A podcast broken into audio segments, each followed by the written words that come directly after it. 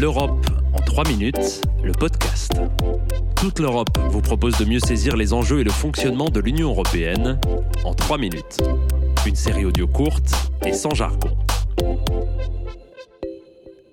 Bonjour, je suis Arthur Olivier et aujourd'hui je vais vous expliquer comment l'Union européenne veut améliorer les compétences numériques des Européens. Le tout en essayant d'éviter que le fossé ne se creuse entre les États membres.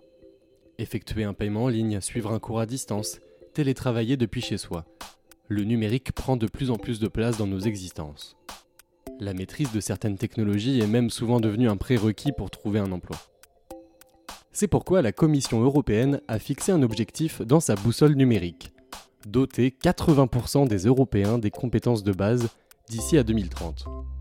Or, aujourd'hui, seuls 54% des citoyens du vieux continent savent utiliser les fonctions élémentaires de l'informatique, comme télécharger une application, envoyer un mail ou trouver une information avec un moteur de recherche. Il existe donc une fracture numérique au sein de l'Union européenne. Et tous les pays ne sont pas logés à la même enseigne.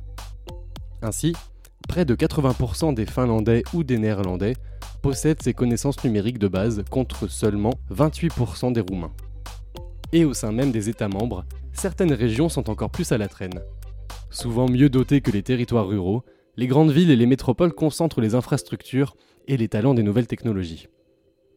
Pour éviter cette fracture numérique, l'Union européenne a un outil en particulier, sa politique de cohésion. Ces financements sont justement là pour réduire l'écart de développement entre les territoires. Et en France, ce sont surtout les régions qui gèrent cet argent européen. Le Centre Val-de-Loire a par exemple fait de la lutte contre l'électronisme une de ses priorités. Elle compte aussi utiliser une partie du Fonds européen de développement régional, le FEDER, pour former les salariés des entreprises aux nouveaux usages du numérique. Autre exemple, en Bretagne, l'opération Digital TPE a déjà aidé près de 300 petites entreprises à passer le cap de cette transition.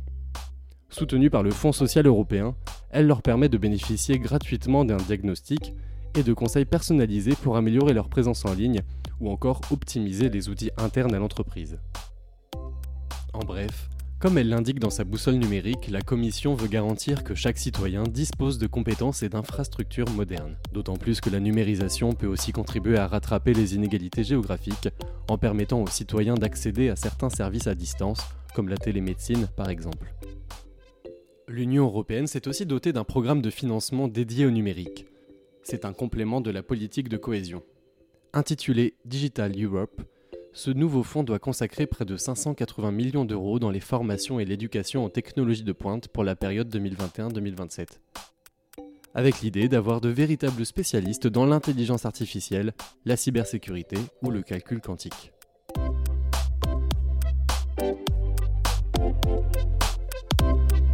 Retrouvez l'Europe en 3 minutes, le podcast, sur www.touteleurope.eu et sur votre plateforme d'écoute préférée. Partagez-le, commentez-le et à très vite pour un prochain épisode. L'Europe en 3 minutes, le podcast.